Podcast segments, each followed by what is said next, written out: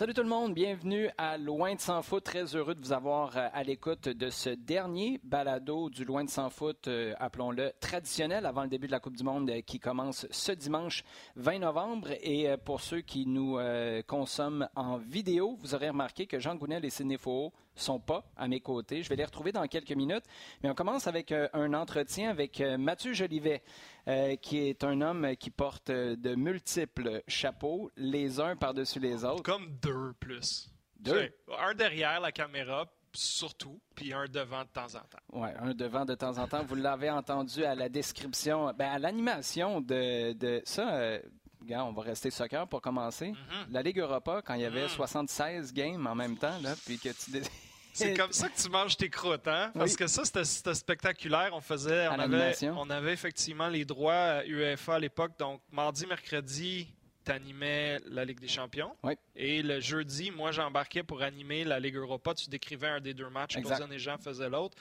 Puis, effectivement, là, tu apprends à connaître les clubs euh, d'un peu partout en Europe.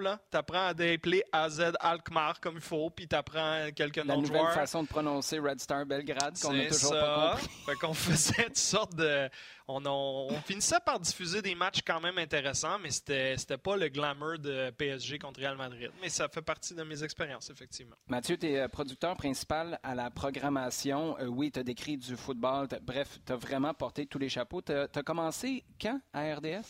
Euh, juillet 99, donc ça a fait 23 ans cet été. C'est plus que la moitié de ma vie. C'est un peu fréquent, je dois le dire. Je présume que tu n'es pas rentré comme producteur principal. Je suis rentré. J'étais préposé aux relations à l'auditoire. Essentiellement le gars du service à la clientèle. Es-tu sérieux? Ah oui, tu savais pas ça, hein? Non. Euh, été 99, à l'âge de 19 ans. Et euh, c'est littéralement commencé en bas de l'échelle, mais c'était juste un trip incroyable parce que moi, la télé puis le sport, ça a toujours été pas mal les deux points centraux de ma vie. Puis là, tout d'un coup, ben, il me donnait la chance de faire ce job-là parce qu'il n'arrivait pas à trouver personne. Parce que c'est. tu veux vraiment l'histoire, là? C'était des, petites, des, des, dames de chez euh, Sears, l'abbé, qui mhm. avaient travaillé au service à la clientèle toute leur vie, qui voyaient cet affichage-là puis qui postulaient, mais ils se faisaient répondre non, on a vraiment besoin de quelqu'un qui aime le sport, puis peut connaître un petit peu la télé, aller chercher les réponses parce que c'est des plaintes, des questions, des commentaires. Puis euh, le gars de 19 ans qui arrive puis qui lève la main puis qui dit Moi, je vais travailler pour 300 écarts puis je vais faire tout ce que vous voulez. Puis ils ont fini par y donner une chance. Puis ça nous amène 23 ans plus tard. Fait que, mais pour le soccer en tant que tel, j'ai commencé comme recherchiste et statisticien en 2002 sur la Coupe du Monde en Asie. Wow. ça a été ma première expérience. Je connaissais zéro le sport. j'ai dormi zéro, mais j'ai eu un fun noir. Puis c'est là que ça m'a permis de connaître Claudine et Jean pour la première fois. Je connaissais zéro le soccer. Moi, je suis un gars à la base de hockey, baseball, basket, les sports plus. Et pourtant, 20, euh, 20, ans plus tard, on te, on te parle, on t'es au courant. Mais c'est devenu ma passion. j'ai découvert un univers tellement différent de la façon que les joueurs étaient transigés, mhm. acheter des joueurs, il n'y avait pas d'échange, tu pouvais être recruté n'importe où, n'importe comment, de n'importe quel continent, puis là, tout d'un coup, tu étais une vedette, puis là, on jouait en plein milieu de la nuit, puis les, les, la Corée avait eu un long parcours, puis là, j'étais comme, Wow, mais c'est fantastique, je veux en savoir plus. Puis là, ben, graduellement, j'ai eu la chance de travailler comme recherchiste sur d'autres tournois qu'on a fait. On a eu, on a eu la chance, veux, veux pas, RDS depuis 20 ans et plus, d'avoir des droits nord-américains, européens, mhm. pro, euh, amateurs, entre guillemets, les, Coupes du Monde, les Euros, les Copa América, ça a été, euh, pour moi, ça a été une révélation, puis c'est devenu un peu ma, passion des 20 dernières années. Ça reste quand même une job quand il y a une Coupe du Monde à préparer comme celle-ci, particulièrement lorsque le Canada est là. À ce stade-ci, là, on enregistre mercredi. La Coupe du Monde commence dimanche. Euh, pour quelqu'un dans ta position, est-ce que là, on arrive au point où on est soulagé parce que ça commence ou on commence à paniquer parce que ça euh, c'est une excellente question. Je dirais que c'est un mix de deux choses. Euh, excité parce qu'enfin, depuis le temps qu'on en parle, quand le Canada a commencé, là, je te dirais quoi, janvier l'année passée, de faire Hey, les matchs de qualif finissaient, puis là, on se croisait dans le corridor après euh, avoir fait le show, puis tu disais Hey, hein, ça pourrait que le Canada ait à la Coupe du Monde. Puis là, ça devenait Ils de vont le faire. Ils vont le faire. Ben, Hamilton au, début de, au début de cette année. C'est ça. Donc, de là à maintenant, ça a l'air d'être un monde. En fait, ça a passé comme un éclair. Mm-hmm. Et donc, la fébrilité de enfin ça commence. Puis dans sept jours, au moment où on enregistre ça ce matin, le Canada va mettre les pieds sur le terrain contre la Belgique. Ça va être irréel comme moment. Donc, c'est excitant, mais en même temps, je suis convaincu que j'ai oublié 3-4 choses. on est tout le temps là si à la fin. C'est juste 3-4, je te confirme, ouais, c'est pas si Tant que c'est les choses pas graves, comme ah, tel visuel que je pensais pour tel avant-match. C'est l'équivalent de, de t'as-tu ton passeport, t'as-tu ta carte de crédit? C'est ça. On peut y aller. J'ai mon passeport, mais j'ai clairement oublié mon, mon vieux chèque de voyage ou quelque chose de même. Fait que c'est pas grave, mais c'est surtout excitant. Tu parles, tu parles de visuel ou euh, de, de parce qu'il faut emmagasiner du contenu ou à l'avoir prévu. Particulièrement pour une Coupe du Monde comme on va présenter, on va non seulement présenter tous les matchs, mais il n'y a pas de moment mort comme il y en avait dans le passé entre les rencontres, particulièrement en après-midi. Oui, c'est ça. Donc, euh, les tournois comme ça, on en a vécu, toi et moi. J'en ai Mhm. vécu d'autres avant que tu arrives à RDS. La clé, c'est le volume. Les gens sous-estiment que passer au travers d'une journée en début de tournoi à quatre matchs, ça se fait. C'est la huitième. C'est la, la troisième, quatrième, cinquième journée où là, tu es rendu à 16 matchs en quatre jours, où là, tu as la langue à terre parce que tu es tout le temps en train de. Tu vis un match, mais tu es en train de passer trois matchs plus tard. Puis on l'a présenté, notre entrevue de Samuel Piette, à la deuxième journée. C'est On ça. fait quoi, là, quatre jours plus Exactement. tard? Donc, je suis confiant, malgré le volume d'heures dont on pourra parler dans quelques instants, qu'on est prêt à remplir les heures, pas juste à les remplir puis à parler, mais avec du contenu vraiment intéressant. Un des morceaux clés, ça va être les entrevues que tu as fait euh, début juin au- à Vancouver. Ouais, t'étais là avec moi à Avec- ce moment-là. on était là ensemble à l'événement médiatique organisé conjointement pour TSN et RDS par Soccer Canada, où tu as rencontré euh, 11 11. des plus gros membres de l'équipe. Mhm. Ça, c'est des entrevues que j'ai adorées, puis que le produit final, c'est des 8, 9, 10 minutes où on apprend vraiment à, à connaître les joueurs. Là, c'est Ouais. pas juste en surface. euh, T'as-tu hâte de la Coupe du Monde? Oui, oui, ça va être cool. Ça- C'est vraiment là, rentrer un peu dans. Tu as posé des questions plus Mhm. pointues, euh, le- pas tout le temps sportives, certaines à l'extérieur du terrain. Ça, ça va- vient remplir beaucoup des morceaux d'avant-match de la phase de groupe. Puis après ça, on va se fier à l'expertise du roster qu'on a mis en place. là. Il y a combien de personnes qui travaillent sur la Coupe du Monde? Je sais pas. Ben, écoute, euh, si on combine les gens devant et derrière la caméra, juste pour notre département de la programmation, qui est le département en charge, là, j'inclurai pas les gens des nouvelles, le marketing, des ventes, tout le monde qui a mis la main à la pâte parce qu'il y en a beaucoup. Juste pour notre département, on parle au moins 60. Ouf. Donc, producteurs, réalisateurs, réalisatrices, assistantes, recherchistes, euh, réalisation de montage pour suivre les matchs, pour rendre les faits saillants disponibles, les envoyer au web. Et ça, c'est euh, pendant que la NFL continue. Ben, c'est ça. La LNH continue. C'est là où, de manière générale, ton personnel, au moins c'est l'été. S'ils sont pas partis en vacances, ils sont peut-être plus disponibles. ça a l'avantage de son inconvénient. L'avantage, c'est que l'été passé, on- ou l'été qui s'en vient, les gens étaient plus tranquilles. Mais là, on surtaxe plus notre monde. On les remercie déjà là, qui nous Oui. écoutent en ce moment parce qu'on le sait. C'est beaucoup demandé, mais en même temps, je pense que c'est fait avec passion. C'est des gens qui tripent sur le sport. Puis un événement comme ça, ben, tu le sens moins. Tu sens moins la fatigue parce que c'est cool. là. Tu sais que c'est de ça tout le monde parle. Le Canada est là. Ça rajoute un volet unique qu'on n'a jamais vécu. Rajoute à ça la couche de neige dehors quand on se lève ce matin. Ouais. C'est très particulier. Penser que la Coupe du Monde commence dans quatre jours puis qu'il y a de la neige dehors. Le fait que ça joue en hiver, ça aide. J'ai vraiment hâte de voir d'ailleurs les, les codes d'écoute puis le- l'engouement parce que d'une part, les enfants puis les gens sont au travail ou à l'école de semaine. C'est pas Mhm. idéal. Mais il fait pas pas au 32 chalet. degrés. Fait que t'es pas au chalet, t'es pas dans le parc Maisonneuve euh, à faire aller ton cerf-volant. Tu es, théoriquement plus apte à regarder ta télé. Fait que c'est un mix de tout ça. C'est vraiment, vraiment unique. Et comme tu disais, c'est beaucoup d'heures en nombre. Moi, ce que je viens de retenir, c'est que je vais absolument aller au Parc Maisonneuve avec toi un jour parce que de toute évidence, c'est Tu une vas pas au parc. Maisonneuve avec un cerf-volant? Bon, OK, tu manques quelque chose. Euh, tu as parlé de la passion tout à l'heure, juste euh, petite anecdote. C'est vrai, moi j'ai été agréablement surpris. Il y, a un, il y a un pot de la Coupe du Monde ici à RDS qui se fait. Les deux personnes, et c'est pas une blague, là, les deux personnes qui ont été les plus difficiles à rejoindre, c'est moi et Jean Gounel. Tout le monde était en bon français sur le gun pour faire leur choix. Let's go, on embraye. Puis moi, Jean, de toute évidence, un petit peu trop pris dans notre préparation. On était ceux qui ralentissions le groupe. Ouais, puis genre, pas de médias sociaux ou de Messenger Ouais, ça- pour embarquer ça, c'est une autre discussion Ouais, ça, pour c'est un une autre détail. fois. Ça, je voulais pas Mais c'est ce bout-là. mais c'est mais- un bon point. Il y a un- des poules à l'interne. Il y a des gens qui s'intéressent pas tant au soccer qui, là, tout d'un coup, vont investir, pas nécessairement pour le côté argent, mais pour le côté on se tire la pipe, on se croise dans le corridor. Hey, t'as-tu vu euh, Euh, L'Uruguay a gagné hier, on est en bonne position. Ils vont s'intéresser à des résultats qui ne se seraient pas intéressés. Puis ça, je pense qu'ultimement, ça finit par paraître en ondes. Tout le monde veut vraiment que les, les émissions reflètent la passion qu'on a. Je suis pas là pour faire un espèce de, de party pour vanter nos mérites. Je fais juste dire. Non, non, mais c'est la réalité. Tu peux pas passer à travers sinon. Tu le vis pour vrai, tu t'immises dedans. Les gens, il y en a beaucoup qui vont travailler, pas nécessairement pendant 30 jours non-stop, mais pendant 22, 23 jours. Dedans, puis ça paraît en ondes. Donc, ça, on a vraiment hâte. Tu posais la question pour les heures en ondes. Écoute, c'est la couverture la plus ambitieuse d'un tournoi majeur qu'on a jamais fait. Oui, en raison. Pas juste au soccer. Hein?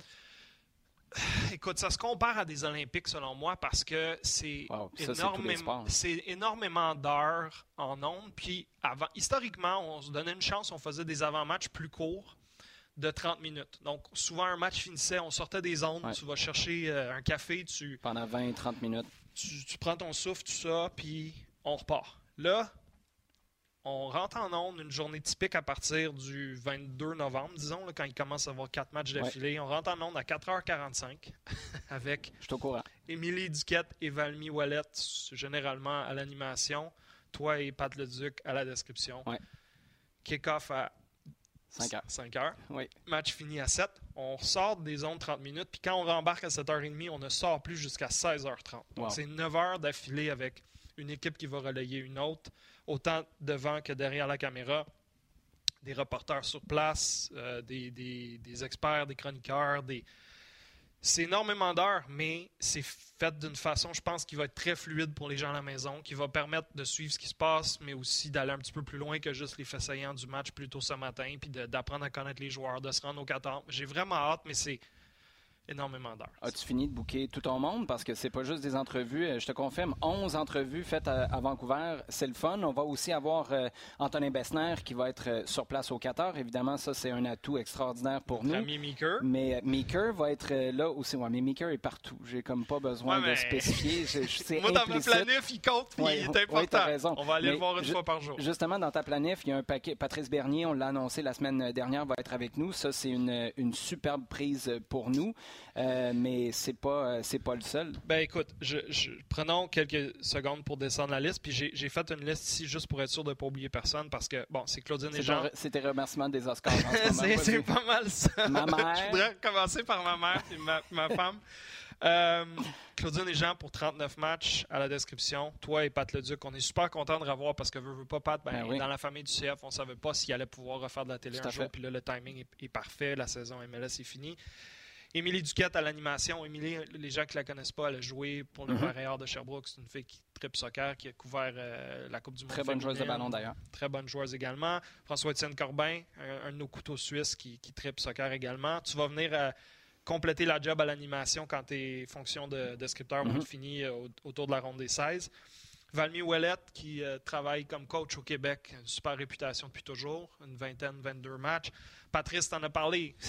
Patrice Bernier qui devient disponible juste avant la Coupe du Monde. Pour nous, il fallait au moins avoir une discussion avec lui. Puis lui, ben, il y a, il encore, tu vois que le Canada tatoué sur le cœur. Il a fait partie des années difficiles, mais il connaît encore les joueurs. Il a joué avec Thibaut Hutchinson. Il était le premier co-chambreur Alfonso Davies. D'avoir cette perspective-là sur notre plateau, ça vaut de l'or. Vandril Lefebvre ne veut pas jouer lui aussi pour le Canada.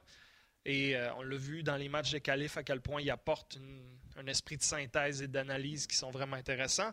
Antonin euh, Bessner, on va lui parler une fois par jour. Il est arrivé au Qatar euh, hier. Il nous a envoyé un message ce matin. Tout est beau. J'ai oublié ma crème solaire. il n'a pas été retenu dans aucune pièce louche par personne. Il a été bien accueilli. Sa chambre d'hôtel est là. Meeker va être là 10-11 jours. Meeker, il veut, veut pas, il amène, oui, le côté journalistique, mais veut, aussi le côté fan. Ben il va assister à des matchs comme fan. Il y a les trois games du Canada puis un match à France en phase de groupe. Cette perspective-là, de la vivre de l'œil de Meeker. C'est Meeker. Il était courtside pour euh, la NBA à Montréal. Il, est il va se trouver au bord du terrain pour tout, même si son billet est probablement pas courtside. Euh, Sidney Fowo, que les gens ben, évidemment connaissent de, de, de, loin de sans foot. de loin de sans foot, qui va venir, lui, à tous les trois jours à peu près, d'un œil quand même analytique, mais avec du recul. Mm-hmm. nous parler des tendances, nous parler de ce qu'on retrouve depuis le début du tournoi, quelles équipes se démarquent pour quelles raisons, qu'est-ce qui fait jaser dans tel ou tel pays, des choses qu'on n'a pas vraiment le temps euh, de décortiquer dans un avant-match Quand collé sur un match en tant que tel. Voilà. Donc, lui, le big picture, là, je pense que Sydney va être parfait pour nous pour faire ça. Jasmin Leroux, lui, le côté médias sociaux, viral, à tous les quatre jours, venir faire une chronique aussi. De... Puis Jasmin, c'est un grand fan du PSG. C'est un gars qui a... C'est pas juste du monde qui travaille en télé, c'est du monde qui tripe soccer, ça va paraître. Puis après ça, dans les gens qui vont venir nous voir... Ponctuellement. Ponctuellement. Une fois ou deux mais qui vont passer vraiment presque toute la journée avec nous en ondes, disons de 10h à 4h30 à côté de.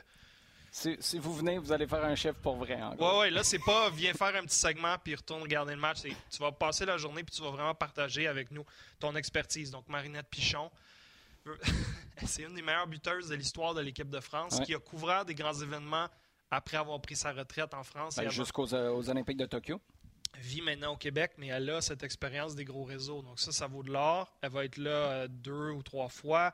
Amy Walsh, même chose que Marinette, mais sur la scène canadienne. Pas nécessairement la fille qui marquait des buts, mais elle a une centaine de matchs d'expérience avec l'équipe senior. Elle travaille pour le CF autour du CF Montréal pour les matchs. Génial.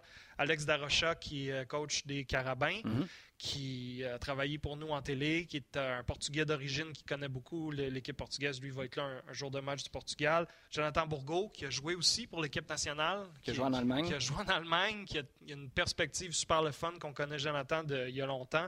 Nick DeSantis, pense pas que j'ai besoin de vous présenter son petit Nick DeSantis, point. Deuxième, deuxième match du Canada contre la Croatie, il va être euh, au desk. Marc Cassivi. On va-tu pouvoir parler de ses cheveux, Annick, ou pas? Euh, ça n'a pas été mentionné dans le contrat. Il va peut-être falloir mettre une ligne. Je vais m'en occuper à Marc Cassivi, tu sais, euh, premièrement, on adore Marc, gars super sympathique. Marc qui fait des chroniques, vous le savez, dans la presse plus, puis tout ça, puis il parle de cinéma, mais Marc nous a déjà dit en ronde, moi, si je pouvais juste travailler dans le soccer ou vivre ou parler de soccer, je serais heureux. Il, aime ça plus, je pense, que le cinéma. Imaginez. Marc, dans la dernière année, est allé, c'est un grand fan de Manchester United, est allé avec son gars, si je ne me trompe pas, voir un match des United à Anfield contre Liverpool, dans une section de Liverpool, avec son maillot bien caché. en dessous parce qu'il était au courant qu'il était en territoire hostile. Ça, c'est un vrai fan. Et un grand fan des Trois Lions, de la sélection nationale anglaise. Donc, il va être là deux fois. Philippe Lafroy, euh, que tu connais bien, euh, CF Montréal et la perspective euh, globale du soccer. Et on rajoute à ça Laurent Simon qui va être là pour le match Canada-Belgique du 23 novembre. Donc le, desk Canada-Belgique, ça va être messieurs Corbin, Bernier, Lefebvre et Simon si tu n'as pas assez de perspective là sur c'est quoi jouer pour ces sélections nationales, c'est quoi jouer à la Coupe du Monde dans le cas de Laurent Simon et c'est quoi la pression et, les liens qui les unissent avec les joueurs qui vont être sur le terrain, ben on, on peut mettre la, clé dans la porte et s'en aller. on s'en va. C'est ça. Il y a une tempête de neige. je, suis extrêmement fier parce que c'est ça, c'est 20 ans d'accumuler des rencontres puis de, mettre ça en banque, en banque, puis là, on, déploie tout ça d'un coup. Ça, ça va être vraiment le fun. Mathieu, ça a été un grand plaisir. Euh, on s'était dit il y a plusieurs semaines, je dis en toute transparence que j'ai failli oublier cet entretien-là. Hier, je t'ai envoyé un message en catastrophe en disant Je m'excuse, je venais juste d'aller coucher la petite. Je m'excuse, j'ai oublié. On peut encore faire ça demain? Ça valait vraiment la peine parce que cet aspect-là, moi, je suis le premier à l'admettre maintenant que je connais la réalité d'un tournoi, la réalité, ne serait-ce que d'un match, on ne se rend pas compte à quel point il y a des gens qui travaillent en coulisses, il y a de la préparation qui se fait en amont. C'est pas allumer une switch en bon français, allume la caméra, part le match, puis on va s'arranger avec ça.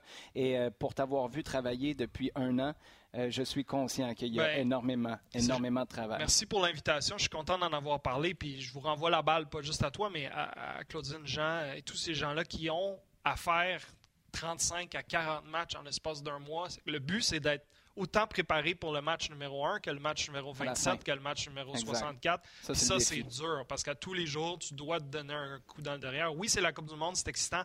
Ça ne veut pas dire que d'aller lire des articles sur différents sites pour s'abreuver de qu'est-ce qui pourrait le mhm. défenseur latéral droit du Danemark. ça, c'est moi, je vous lève mon chapeau. Fait que je pense que c'est une belle complémentarité à ce niveau-là. Fait que ça va être bien fun. La vraie question, as-tu fait ton magasinage de Noël, tu fait? Euh, non, mais j'adore ma, ma, femme et j'espère qu'elle est consciente que je vais avoir besoin de son aide pour ces affaires-là parce que ça finit le 18 décembre. C'est tellement étrange de penser que sept jours avant Noël, on va sacrer champion du monde, mais écoute, on est là pour ça. Ou on va peut-être sacrer tout court parce qu'on n'a pas nos... un peu des deux. On n'a pas nos cadeaux de Noël. Mathieu, ça a été un grand plaisir. Je te fais évacuer le studio parce que c'est maintenant le temps de retrouver justement Sidney Faux et Jean Gounel. Jean Gounel, Sidney Faux, content de vous retrouver? Nous de même, nous de même, quoique... J'adore Mathieu, mais ça fait bizarre un peu commencer l'émission sans vous. Oh, c'est bien gentil, c'est gentil. Ça nous a permis de bien s'installer avec la neige, et un mondial sous la neige. Ben, exactement. On n'arrête pas de parler d'une Coupe du Monde qui s'en vient au mois. On a parlé d'une Coupe du Monde en hiver, pas juste en novembre-décembre, en hiver depuis des mois, des années. Euh, là, on enregistre l'émission le mercredi matin. Je ne sais pas où vous êtes sur la planète parce que vous nous écoutez aux quatre coins du monde. Je ne sais pas où vous êtes au Québec, mais euh, ce matin, il neigeait à Montréal, puis euh, ça donne un charme à une Coupe du Monde dans le plein milieu du désert. ça rend l'ironie, franchement plus importante encore. Les gars, on ne perdra pas de temps. On va sauter dans le vif du sujet, segment à domicile, avec des options qui ont été levées sur, euh, sur certains contrats, d'autres qui n'ont pas été levés sur euh, des contrats du CF Montréal. Est-ce que c'est un communiqué qu'on a reçu quoi mardi qui, au fond, fait juste annoncer d'autres communiqués? Forcément, du côté des contrats euh, du CF Montréal, il y aura des, restructurations. Je pense que James euh, Pantemis, il est-tu parti? C'est ça qu'on veut savoir. Pantemis ou, ou, ou sont des noms qui peuvent ressortir dans peut-être euh, l'idée d'avoir un nouveau contrat plus adapté à ce qu'on veut faire de ces joueurs et de leurs valeurs futures. C'est certain qu'il y a des joueurs comme Björn Janssen dont l'option n'est pas levée et on savait qu'ils étaient partis depuis un, un, moment.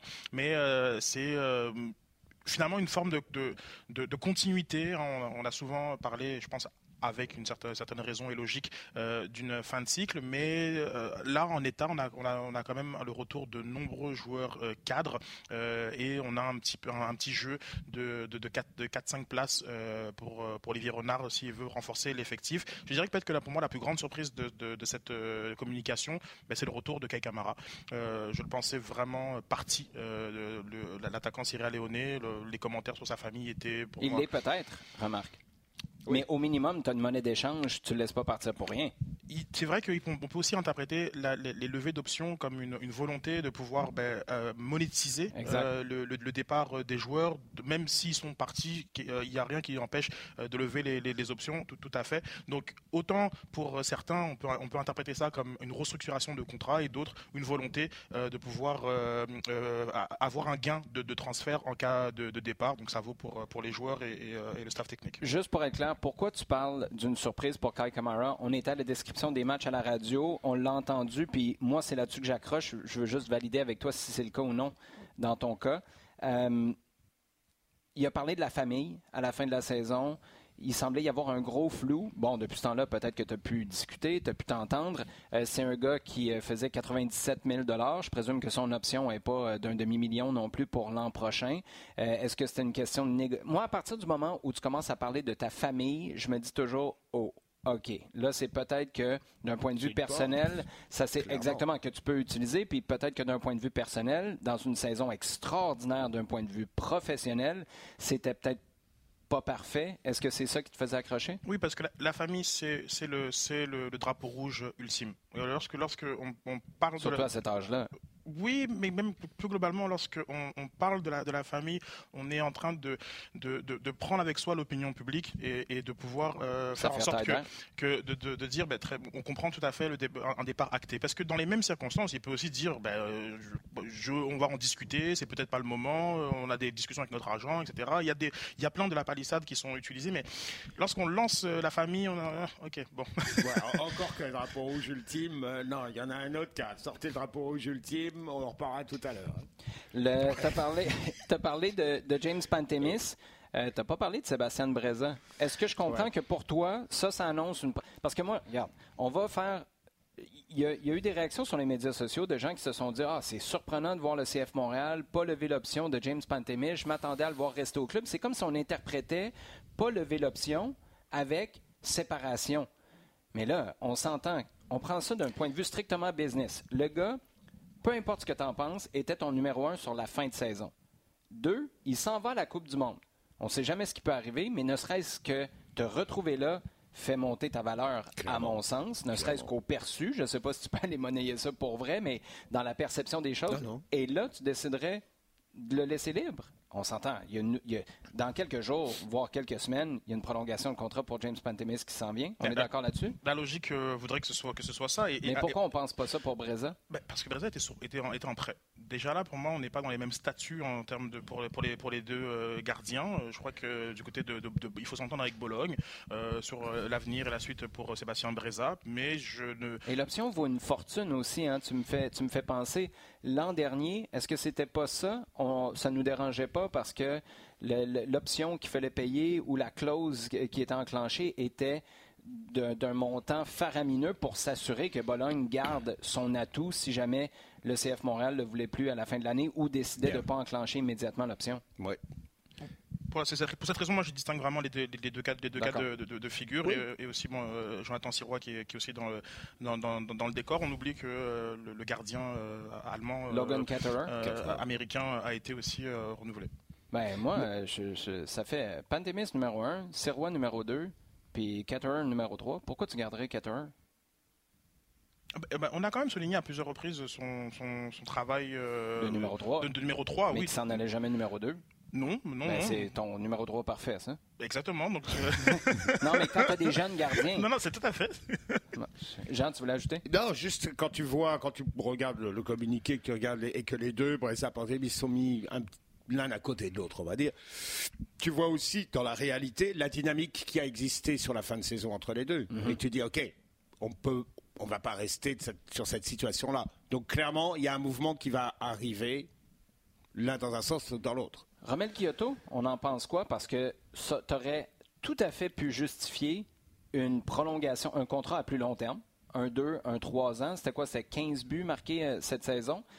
Est-ce que tu es surpris, Sid, de voir qu'on fait que lever l'option? Non, avec la fin de saison euh, de, de Romel Kyoto, euh, je pense que euh, c'était la, suite logique. On ne veut pas s'engager sur le long terme. Je rappelle pour la 50e fois l'émission qu'il y, a la Gold Cup 2023 qui, qui s'en vient et il va encore avoir de nombreuses tensions avec la sélection hondurienne. Et je mais, crois que... mais c'est pour pas te faire prendre ou c'est pour t'assurer qu'il y ait toujours fin? Les deux. Parce que moi, c'est le deuxième cas. Je suis tellement d'accord avec cette décision-là. Puis c'est une décision qui me surprend un peu. On en a parlé beaucoup, toi et moi, sur la, sur la fin de saison. Moi, je suis agréablement surpris de voir qu'on ne donne pas tout de suite un contrat à long terme à Romel Kyoto. Ah non. En raison, une chose, ta décision de jouer le match après l'Argentine, pour moi, ça, ça montre que non, on ne peut pas te faire confiance sur le long terme. Il faut que tu nous le prouves année après année. C'est ça qui a fonctionné depuis son arrivée à Montréal. C'est le gars qui s'est emmené ici avec une occasion de rédemption après un passage houleux à Houston. Ça fonctionne ici, mais parce que tu gardes la laisse courte. Tu lui donnes jamais la liberté et je suis agréablement surpris de voir que c'est un an d'option seulement. Euh, oui, mais vraiment, chat échaudé craint l'eau froide et puis je pense que les commentaires de Romel Kyoto euh, au bilan de, de, plus, de ben saison... raison, ça, ça t'a beaucoup accroché. N'ont pas, hmm. pas, aidé. Il était à combien de pourcents, Romel Kyoto? 110. 110 Voilà. Euh, nouveau logo, là, je suis mêlé dans la, dans, dans la terminologie. Le nouveau logo du CF Montréal, Jean, a été dévoilé plus tôt cette année. Là, demain, jeudi, on le lance officiellement. Euh, c'est de la sémantique, mais je te dirais que Samia Chebert, la VP Marketing, nous dirait qu'il y a une grosse différence entre les deux. Je pense qu'elle aurait raison. Euh, bon, une fois qu'on l'a, le logo, là, puis qui est sur le mur du stade, chose qui est déjà faite d'ailleurs, il se passe quoi? On fait quoi? Tout va bien.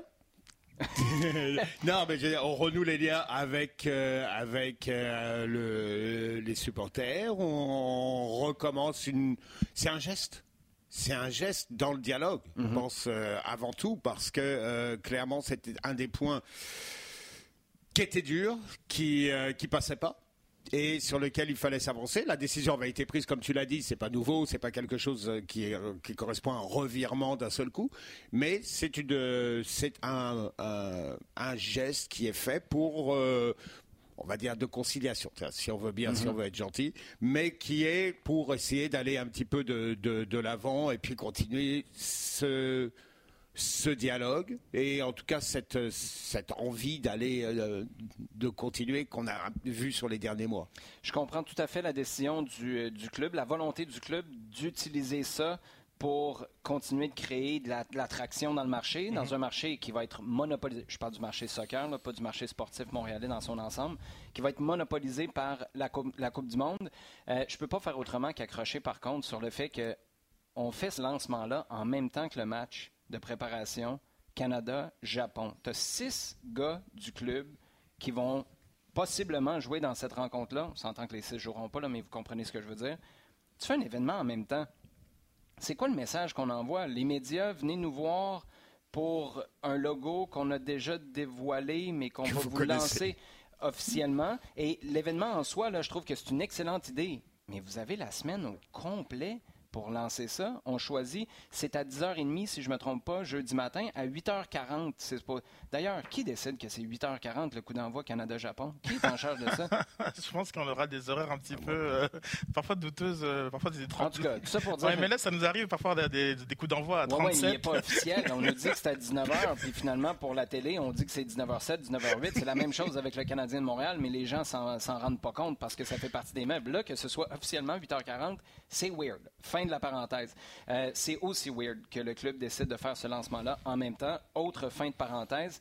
Je veux t'amener sur euh, des commentaires qui sont, euh, qui sont venus du club. Le 30e s'en vient l'an prochain. Moi, je pense que c'est pour ça que c'est important et c'est une très bonne idée de faire ces gestes-là maintenant pour que tu aies un certain air d'aller quand tu vas être à Noël ou surtout au mois de janvier parce que là, on a annoncé que le camp d'entraînement, ça va être le 5-6 mhm. janvier, dans ce coin-là.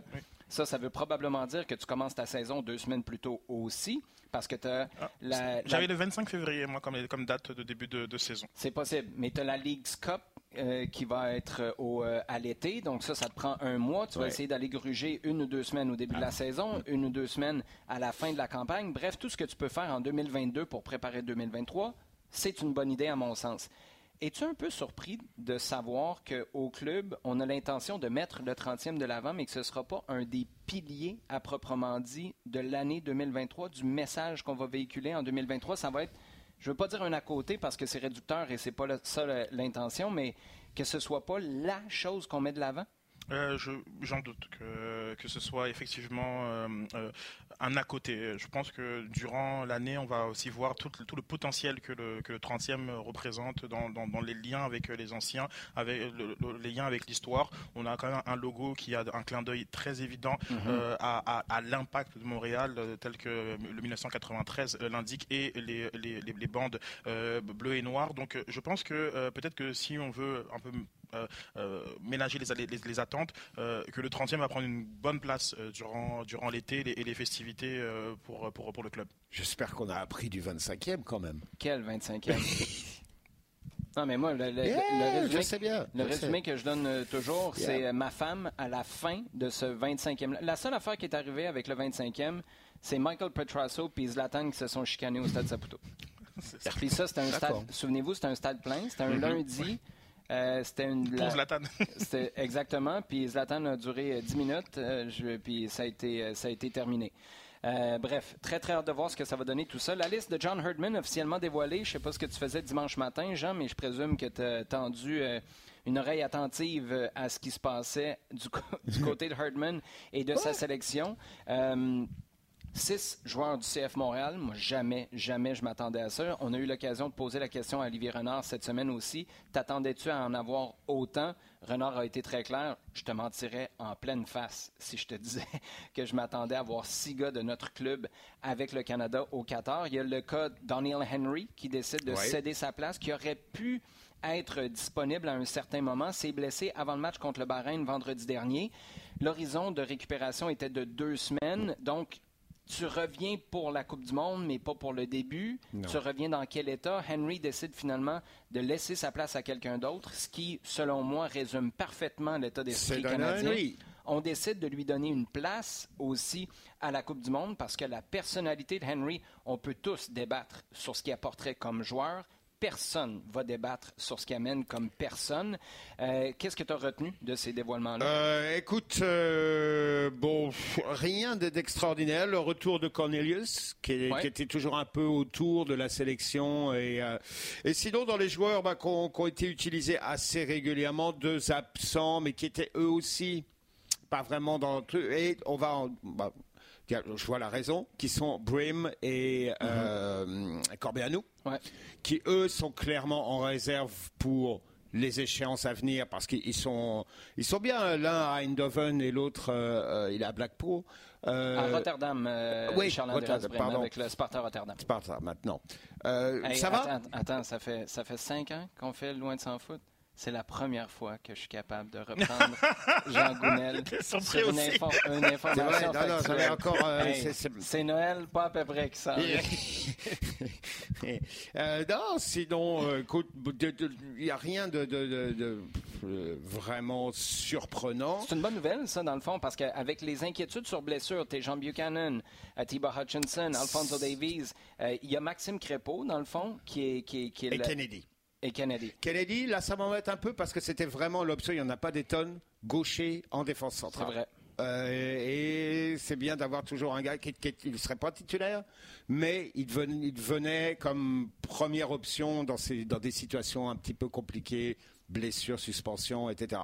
Mais euh, bon, euh, à, part, à part ça, non, à part ces deux absents-là qui, eux, auraient été complètement sûrs dans, dans la liste, Rien d'extraordinaire. Liam Fraser toujours là, même si lui aussi est dans un rôle un petit peu. Euh, euh, peut-être c'est le gars que tu vas probablement pas voir ou quelques minutes. Mm-hmm. C'est certainement pas quelqu'un que tu vas faire rentrer qui va vraiment te changer un match, mais bon, qui est qui, était là tout le temps, qui a participé. Ouais, ok. Ben, cette rencontre-là, c'est face au Japon, jeudi matin. Euh, est-ce que c'est des titulaires qui jouent? Est-ce que tu fais jouer tous les gars qui sont en santé ou tu cherches à roder encore un peu, tu cherches encore à trouver peut-être des alternatives, des solutions pour des scénarios qui pourraient arriver pendant le tournoi? Tu dois avoir un 45 minutes qui va te servir euh, Une tel, portion de match. tel quel euh, contre la Belgique. Euh, je comprends le, risque évident de, blessure qui, touche de nombreuses sélections en, ce moment et qui fait en sorte qu'on a envie de, les conserver bien. dans de la ouate. Exactement. Par contre, il faut, il faut se rappeler qu'il faut préparer un match pour, aller le gagner et tu le fais pas en faisant des, des, rotations qui, qui t'apporteront rien. Euh, dans le, grand schéma des choses. Donc euh, je pense, moi, que oui, il y aura au moins 45 minutes qui va, nous, donner des indications très claires sur les, euh, volontés tactiques de, de John Herman pour le match contre la, Belgique. Et pour revenir à, la liste, deux petits commentaires. J'ai hâte dans allez, deux ans ou deux ans, tiens deux ans, on va donner ça deux ans, qu'on chicane sur les listes parce que je, ah bah oui. je, pense pas, je pense pas que ce soit un bon signe euh, dans, dans, dans, le, dans, le, talent et le pool de l'effectif qu'on soit trop d'accord sur les, les, les, 23 ou les 26. Je pense que euh, le propre des grandes nations, c'est qu'on est, voilà, c'est qu'on n'est pas du tout d'accord et qu'on aurait mis un tel, un tel, un tel à tout. ça, c'est les débats culture foot qui vont nous arriver dans bientôt. Non, non, mais c'était ça qui euh, était vraiment sexy après la qualification, c'était de dire, on va, se, on va se choper un peu sur les listes et tout. Mais bon, il n'y a pas ce et, petit commentaire, euh, ben, on se demande souvent euh, quelle position il joue. Alfonso Davies, ben, il a été classé dans les attaquants. Donc euh, je ne sais pas à quel point c'est un indicateur de la volonté Mais de. T'attendais-tu à le voir un peu plus bas sur le terrain? Pour moi, c'est clair avec ce qu'on a vu sur, euh, sur les derniers matchs, il joue devant. bien sûr. Bien sûr. Euh, mais je pense que c'était comme un, un, débat existentiel depuis les, quoi, les trois dernières années sur le positionnement euh, d'Alfonso Davis en sélection. Mhm. Je pense que là, c'est répondu clairement. Lui, il est, il est, sur la ligne avant. Et, non, mais c'est quand même fascinant parce que. Non, mais attends. Mais tu savais ta réponse. c'est fascinant parce que on présente toujours Alfonso Davis pour monsieur, madame, tout le monde qui suit plus ou moins le soccer canadien sur une base euh, quotidienne, sur une base régulière, c'est facile d'expliquer qu'Alfonso Davies, à sa position, c'est un des, sinon le meilleur joueur à son poste sur la planète. Mais il joue pas là. mais, mais, c'est quand même de cette manière-là qu'on peut l'expliquer. C'est ce qui montre à quel point Alfonso Davies est une pépite, est une rareté de talent. Puis pas juste chez nous, mais tu l'amènes. C'est comme euh, c'est comme. Euh, c'est qui? C'est euh, David Alaba qui, Ouais. euh, qui jouait, euh, qui jouait en, en sélection euh, un peu partout, qui jouait pas à la même place. Oui. milieu, défenseur central. Il y, a, il y a des exemples comme ça, mais je dirais à l'inverse pour Monsieur, Madame, tout le monde, qui euh, dont le point de contact avec Alfonso Davis et surtout la sélection canadienne, euh, on a du mal à comprendre pourquoi il joue pas au même poste quand il est au Bayern Munich. Donc c'est là où je Tu trouve qu'on que leur sorte l'effectif? non, mais on va régler ça, là. Non, mais c'est... c'est- voilà. C'est, Voilà. voi- Puis c'est ce qui explique aussi pourquoi Alfonso Davies jouait avec le Bayern il y a quelques semaines. On s'en parlait la semaine passée. C'est parce qu'au Bayern, il y a juste ça, des bons joueurs. Mais il y a juste ça, des 17. joueurs de très, très, très bons. 17 joueurs euh, en, en- en- sélection qui, euh, qui seront en sélection et c'est le club qui est le plus euh, En sélection à la Coupe du Monde. à, à la Coupe du Monde. Pas à la sélection, point. Je pense que ça, 30, Tous. là, 30 à la sélection, oui, ça- mais, mais 17 à la Coupe du Monde et c'est le club le plus représenté. Bon, on va passer à notre segment temps additionnel, les gars, parce que je veux vous entendre sur Pierce Morgan, qui a fait, euh, à partir du moment où tu veux brasser quelque chose, là, tu t'en vas voir Pierce, puis ça va, ça va se régler. Cristiano Ronaldo qui est allé voir Pierce Morgan, c'est pas la première fois, hein, d'ailleurs, euh, que, que Morgan et Ronaldo s'assoient pour euh, un entretien. Je me souviens, la dernière fois, la question était, Cristiano, c'est vrai que tu vas être le premier joueur de soccer milliardaire au monde ou que tu l'es peut-être déjà? Euh, ça avait été une belle esquive sans jamais répondre non à cette, à cette question-là. Là, ça a été. Est-ce que, d'abord, Jean, souviens-toi, il y a deux mois environ, Ronaldo était sorti, je pense, sur ses médias sociaux pour dire vous allez avoir bientôt, à travers les médias, des réponses à ce qui se passe vraiment. On s'entend que c'est de cette entre- entrevue-là qu'on parlait? On s'entend que c'était travaillé et préparé depuis longtemps. D'ailleurs, la façon dont l'information est sortie cette semaine, euh, c'est clairement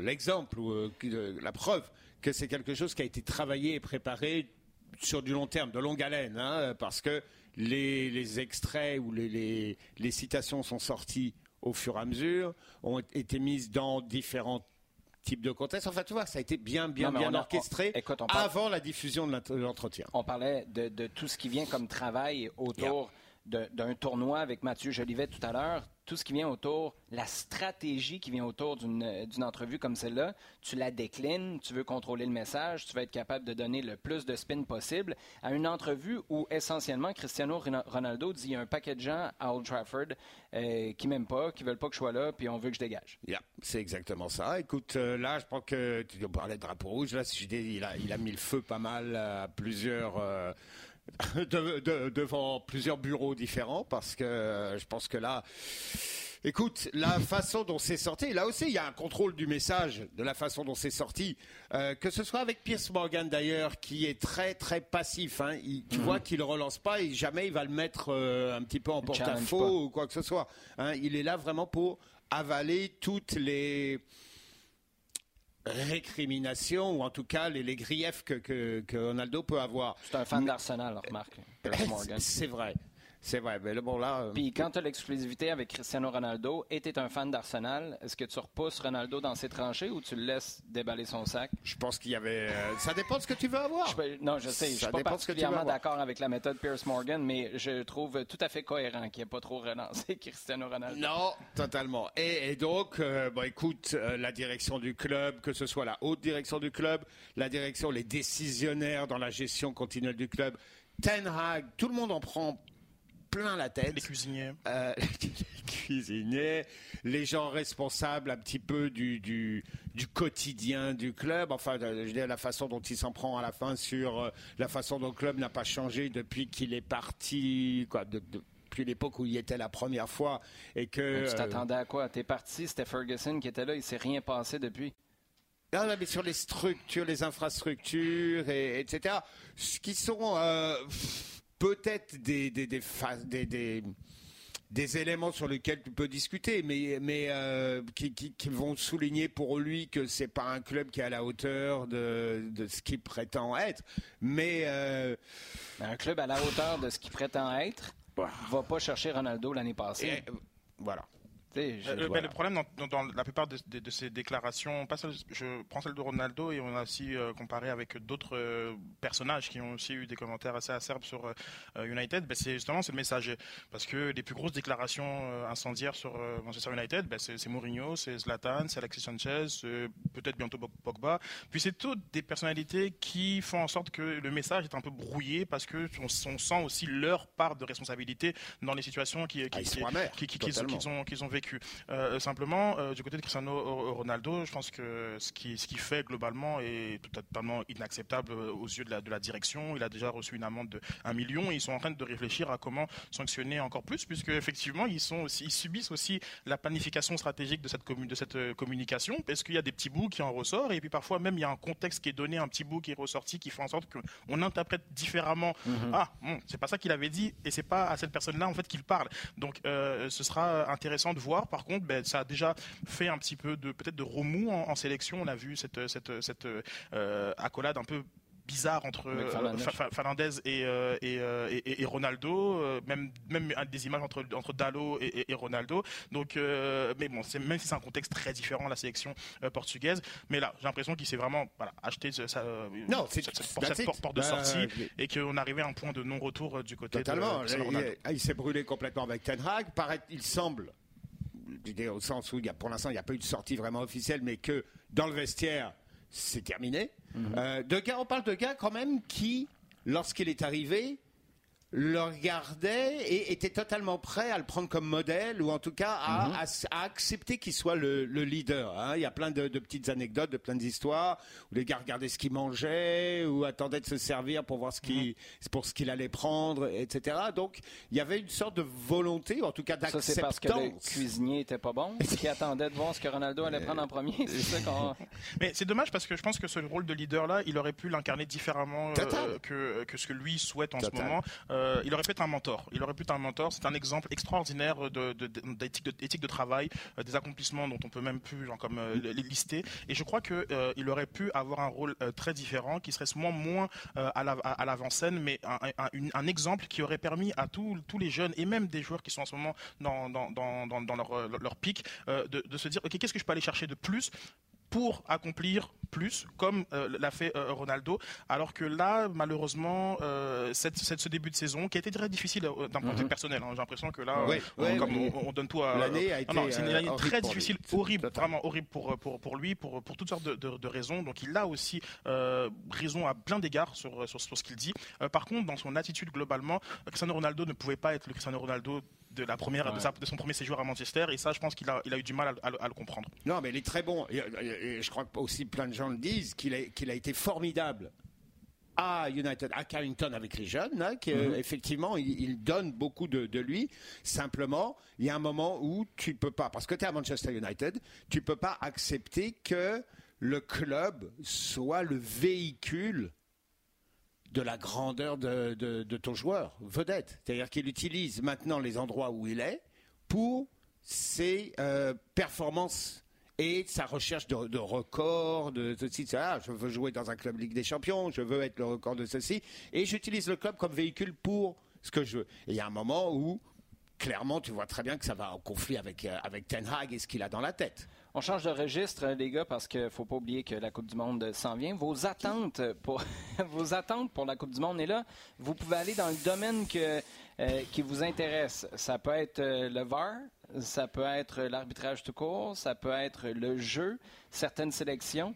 C'est quoi vos attentes en vue de la Coupe du Monde qui commence dimanche? Bah, J'espère voir du beau jeu. Pour le, je, vais, je, vais être très simpliste. Euh, on aura la chance ici de voir tous les matchs. Donc, j'espère qu'on aura du plaisir sur, euh, sur, euh, sur, sur le jeu. Vraiment, il y, a des, y a des moments où il y a des, des compétitions, des, des, tournois où justement l'ensemble des matchs, lorsqu'on prend le temps de regarder tous les matchs, ça laisse à désirer, surtout en comparaison avec la boulimie du football de club. Donc, moi qui suis un grand fan du foot des nations, je m'attends à voir du beau jeu. En partie, on a eu un bel euro sur le, sur le contenu jeu, même si après le naturel. Ça clashait avec l'euro d'avant. L'euro d'avant, il y avait eu beaucoup de matchs plus ternes. Exactement. On se du parcours du Portugal en phase de groupe. Le ben, premier euro à, 24 où ne pas perdre était parfois mieux que chercher à gagner, euh, a, eu ces, a, eu, ces, ces conséquences-là. Euh, mais après, bon, il y a eu un peu le, naturel qui, a chassé qui, qui, est revenu au galop parce que c'est les Européens, c'est structuré, etc. C'est très très euh, cérébral. Et puis après, y a des, les, matchs ont un peu descendu à la fois en, qualité à la fin de l'euro. Mais ceci étant dit, on a eu un, bel euro. On a eu aussi une, très belle canne lorsqu'on a fait abstraction un petit peu de ce qui se passait autour, comme dans, le jeu. on a eu une Copa franchement d'un niveau très, très en, deçà de ce qu'on peut attendre en Amérique du Sud là, je m'attends vraiment à une, Coupe du Monde. Voilà, j'espère que c'est une Coupe du Monde qui va faire la, belle part au jeu, parce que c'est le seul moyen, euh, même s'il ne faut pas oublier, attention, hein, mais c'est le seul moyen quand même de redonner un peu sa place au football euh, après tout ce, tout, ce qui se dit autour de cette compétition. Mhm. Jean? Euh, Oui, je, rejoins Sid, je rejoins parce que là, on a vu quand même que depuis longtemps, le foot de nation était vraiment à la traîne euh, par rapport au niveau innovation, au niveau système mhm. euh, de, foot de club, ce qui est tout à fait normal. Sélection, on se voit une fois par mois, club c'est tous les jours. Donc tu, mets, tu travailles beaucoup plus, tu étais plus pointu à ce niveau-là. Il y a une volonté. Parce qu'on a des sélectionneurs qui sont, d'abord l'information maintenant est disponible euh, en permanence et, instantanément. Tu es capable de travailler sur plein de systèmes différents. Le fait qu'on ait 5 remplaçants, 26 joueurs, euh, je pense que là, les sélections vont en profiter de la même façon que les clubs, c'est-à-dire être à géométrie variable. Mhm. Donc on devrait avoir du jeu qui va se rapprocher un petit peu plus de ce qui fait actuellement le vivant du foot de club. Euh, l'innovation, la prise de risque, j'espère. J'espère parce qu'il y a quatre ans, il y avait des choses intéressantes, mais au niveau de la prise de risque, il n'y avait pas grand grand chose quand même.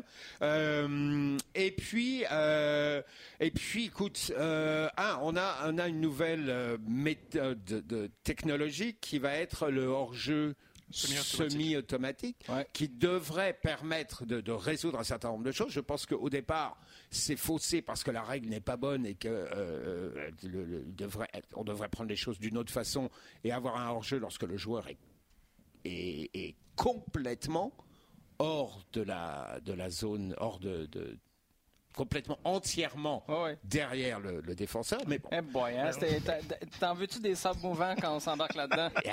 Donc on peut, être, on, peut être partiellement hors jeu? Hein? mais bien sûr. Ah, ça, c'est un de mes moments préférés de l'histoire de Loin de Sans Foot. Ah, hein? Hein? Euh, non, mais, bon, que, ouais, qu'il y a des jeux et puis que, euh, effectivement, euh, la technologie qui est toujours un petit peu à la traîne, là, on l'a vu, essaye de, rattraper son, chemin et colle beaucoup plus au jeu, qu'on n'ait pas des cinq minutes d'attente, qu'on ait euh, des, décisions claires qui soient clairement expliquées. Oui, ça aurait vraiment été fun de, de, le faire sur cette Coupe du Monde. C'est vrai, c'est hmm? vrai. Donner des micros aux Ah, mais oui, je, pense que c'est la première chose qu'il faut faire. Mais, mais qu'il y ait au moins une volonté de clarifier, d'expliquer. Ça aille plus vite. Ce que tu viens de dire, prenez pas cinq minutes. prenez pas cinq minutes. En fait, tu sais quoi, si vous voulez prendre cinq minutes pour quelque chose, moi, je suis capable de vivre avec.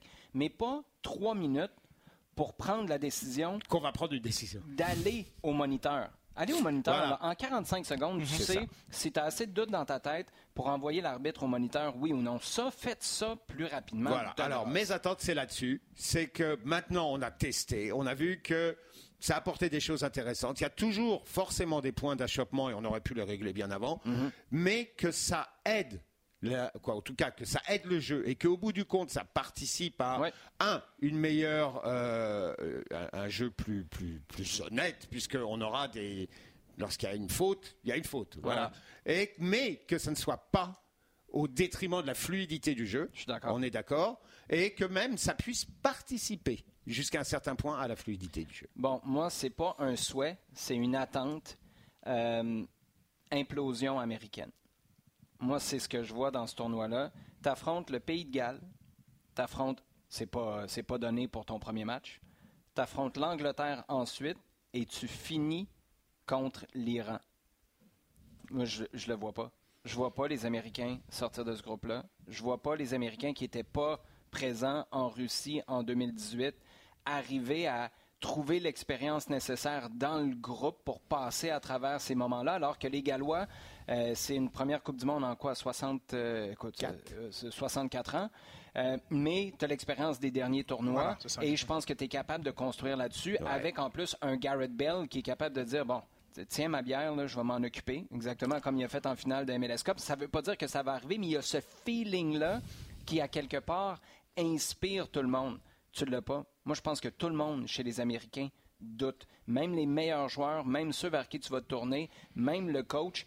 Et je pense que ça va être un festival de déchirement de chemise euh, aux États-Unis après cette phase de groupe-là parce que je ne les vois pas passer à travers, euh, malheureusement pour eux. C'est drôle parce que le dernier match que j'ai vu des Américains, c'est contre le Japon et, oh. je, te, rejoins totalement. Mais en, oh. même, et en même temps, quand j'ai vu la liste euh, là récemment, je me suis dit, mais c'est une très belle équipe. Euh, ah, ça pourrait, tu les joueurs individuellement, tu fais un match de football manager, tout va bien. Exactement, et, c'est pour là que c'est ça que je me, dis, est-ce qu'il y aura peut-être une prise de conscience de la part de, de, Berhalter sur euh, ce qu'il faut faire et pas faire, parce que j'ai pas l'impression qu'il met, met tout, le monde dans les meilleures dispositions. Il y a des problèmes clairs en défense centrale, ça, il, pourra, il pourra rien faire, mais euh, je sais pas, quand j'ai vu l'équipe, je me suis dit, c'est une équipe qui peut faire un coup. Euh, un, coup peut-être, mais après ce match-là contre le Japon, Greg Berhalter dit mon équipe, on s'est rendu compte qu'elle n'était pas capable à ce moment-là d'emmagasiner plus d'informations tactiques. Et là, on a un bug, là. Euh, non, parce on est, on est pas mal là où, on. Ah, ben c'est ça, mais il y a du travail en amont qui n'a pas été fait. Puis là, je ne mets pas tout dans la cour de Greg Berhalter. Non. Mais il y a du travail qui n'a pas été fait en amont. Puis c'est pas vrai que tu vas rattraper tout ce temps-là. C'est comme si John Herdman arrivait là, puis disait on va partir avec un nouveau système. Ça fait des années. les gars nous parlent, quand je suis allé à, à Vancouver, les gars nous parlent de Q sur le terrain, de Q visuels, de Q qui viennent de l'adversaire, qui viennent de soi, qui ont été travaillés pendant des heures et des heures à l'entraînement. À ce moment-là, quand il arrive A, toi tu fais B.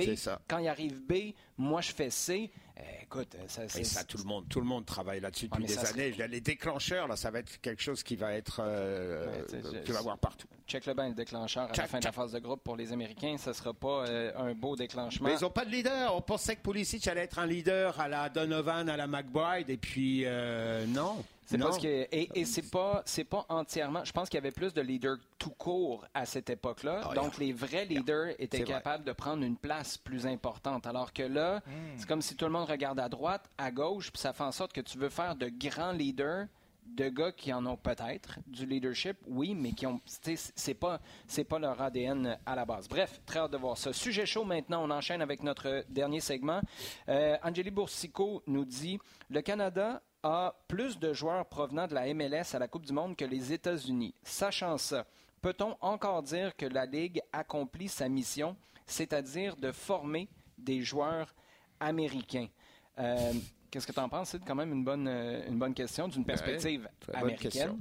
Non, c'est, Même si Don Garber s'est dit très heureux d'avoir aidé le Canada à se qualifier pour la Coupe du Monde. Non, mais, euh, il faut, faut, distinguer euh, ben, la, la, la, formation, la post-formation et euh, la, où, les gars jouent. et, où, les gars jouent. Je pense que la MLS a, fait clairement son travail. Je pense que lorsque il faut, il faut se donner un peu des marqueurs peut-être un peu plus larges, c'est-à-dire où elle était il y a 5 ans, il y a 10 ans, il y a 15 ans. Et c'est une évidence qu'aujourd'hui, avec une trentaine de, de joueurs qui, qui, qui, participent, qui sont de, de, MLS, que la MLS fait son travail de vraiment de, de d'arriver comme une top 15 ligue et puis sachant de là où elle part, c'est intéressant euh, comme, euh, comme, comme progression. Donc euh, je pense qu'aujourd'hui au Canada, ben, effectivement, il y a cet état de fait avec le CF Montréal qui peut-être ben, dans un an ne sera plus là. Donc, ah, ça, Brandon Aronson, il était à Philadelphie, mais il n'est plus là. Exactement. Donc je, je, pense que bon, là, il faut faire attention un petit peu parfois être pris dans le moment présent. Et puis oui, mm-hmm. effectivement, et c'est bien, on ne va pas s'en plaindre du côté canadien. Par contre, non, je pense que la, la, MLS fait son, son, son, travail.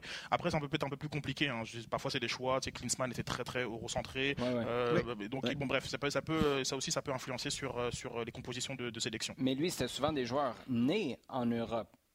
Right? Et c'est là, et c'est là souvent sur, euh, sur les bases, euh, les bases américaines, il y avait beaucoup de gars. Euh, alors que là, on parle de joueurs qui étaient ici. En gros, on parle d'un programme américain qui est là où John Herdman veut son programme dans, dans quatre ans. Exactement. Parce que Herdman, lui, il n'est pas en train de crier Yeah, il y a six gars du CF Montréal. Il dit Yeah, il y a six gars du CF Montréal qui pourraient peut-être passer en Europe l'année prochaine si, si, tout se passe bien. Tout à fait. genre comme, comme jusqu'ici, tout va bien.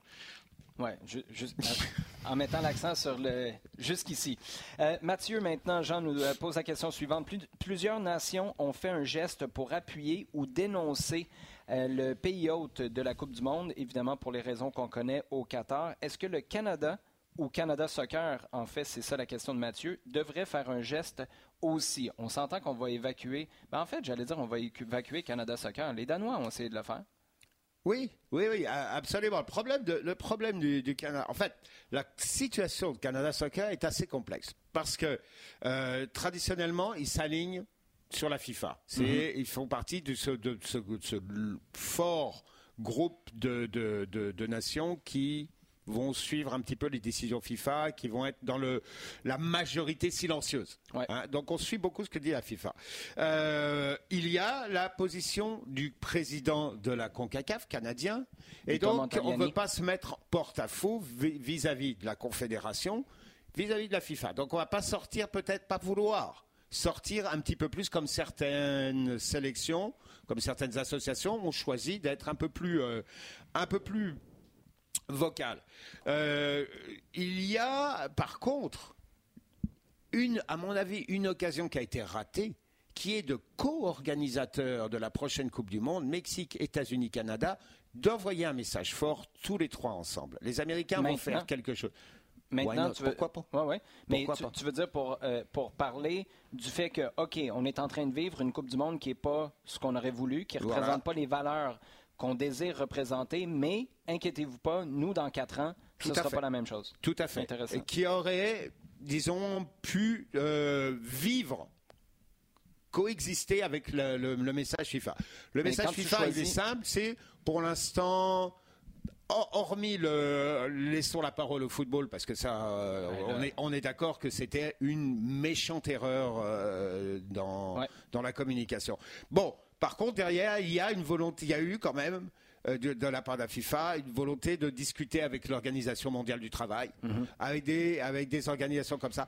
On est loin d'être euh, là où on voudrait au niveau de, du traitement des, travailleurs, au niveau euh, des droits de, divers personnes, mais il y, a, il y avait ce dialogue qui, j'espère, n'est pas fini, va continuer.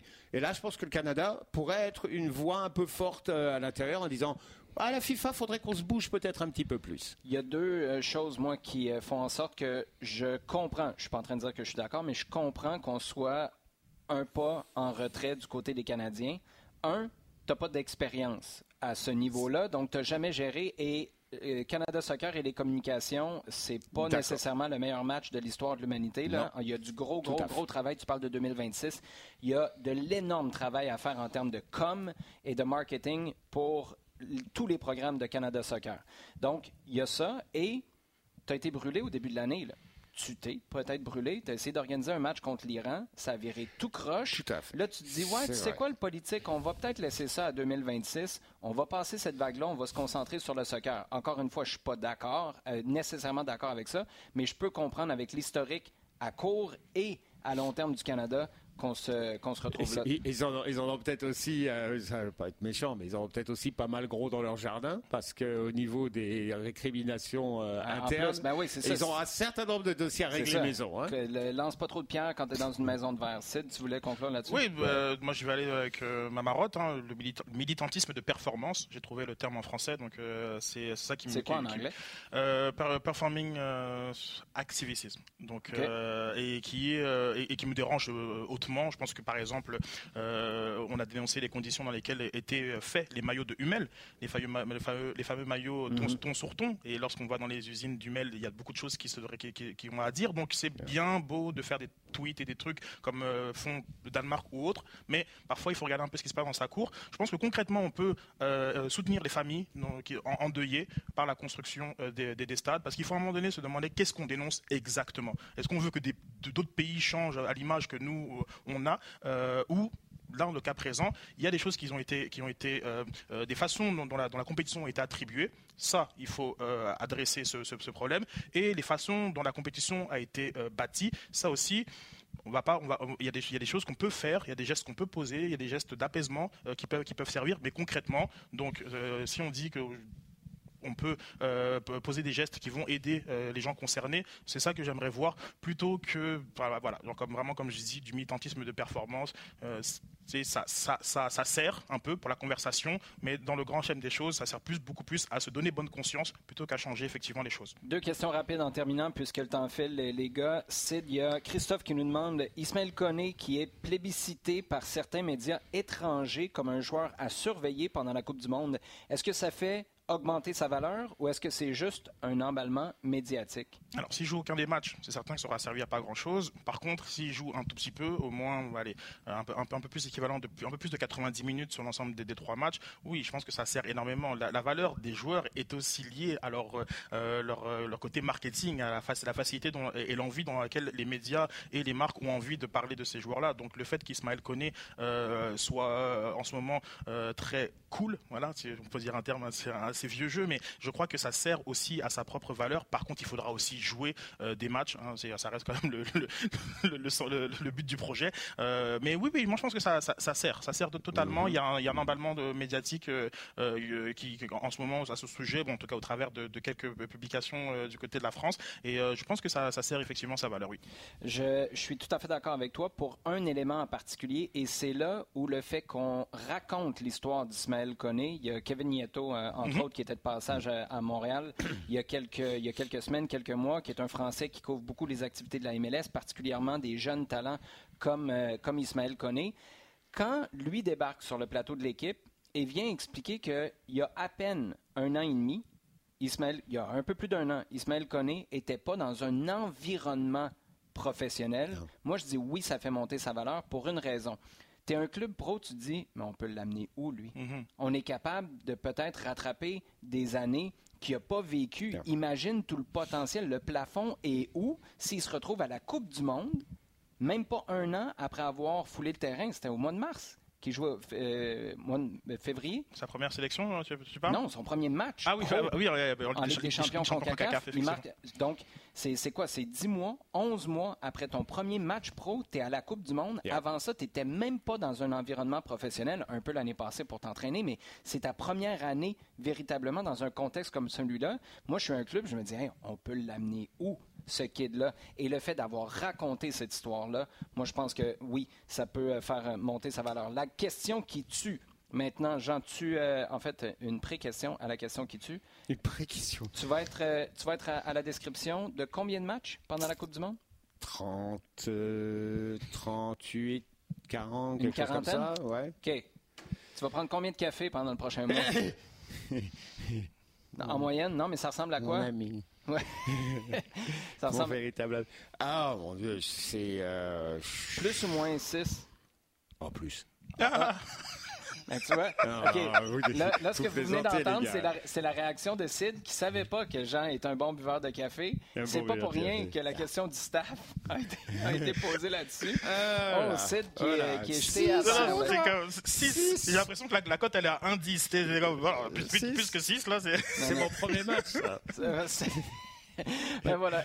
les gars, ça a été un énorme plaisir. Euh, on va se retrouver dans, quelques jours à la fin de la semaine pour notre dernier balado spécialement dédié à la Coupe du Monde. On va avoir une petite trêve à trois. Du moins, ce ne sera pas une trêve de loin de sans foot parce que toi, Sid, pendant la Coupe du Monde, tu vas être occupé à garder euh, la barque à flot. Oui, ben oui, effectivement. Euh, donc euh, les auditeurs restez branchés. Il y aura deux loin de sans foot durant la Coupe du Monde qui, que j'animerai avec des belles surprises. Donc deux loin de sans foot par semaine. Par semaine, oui. Ouais, pas total. C'est une nuance importante parce que ce ne sera pas pour le coup d'arvois dimanche puis une autre pour, la, finale, le 18 le 18 décembre. Les gars, grand plaisir. Bonne Coupe du Monde à vous. Merci. Bonne Coupe du Monde à vous à la maison dans la voiture en train de marcher avec le chien. On apprécie toujours votre présence. On apprécie vos questions posées sur euh, Twitter avec le hashtag LDSF et on apprécie aussi vous voir partager le contenu sur le rds.ca baroblique balado diffusion sur iHeartRadio et toutes vos plateformes préférées.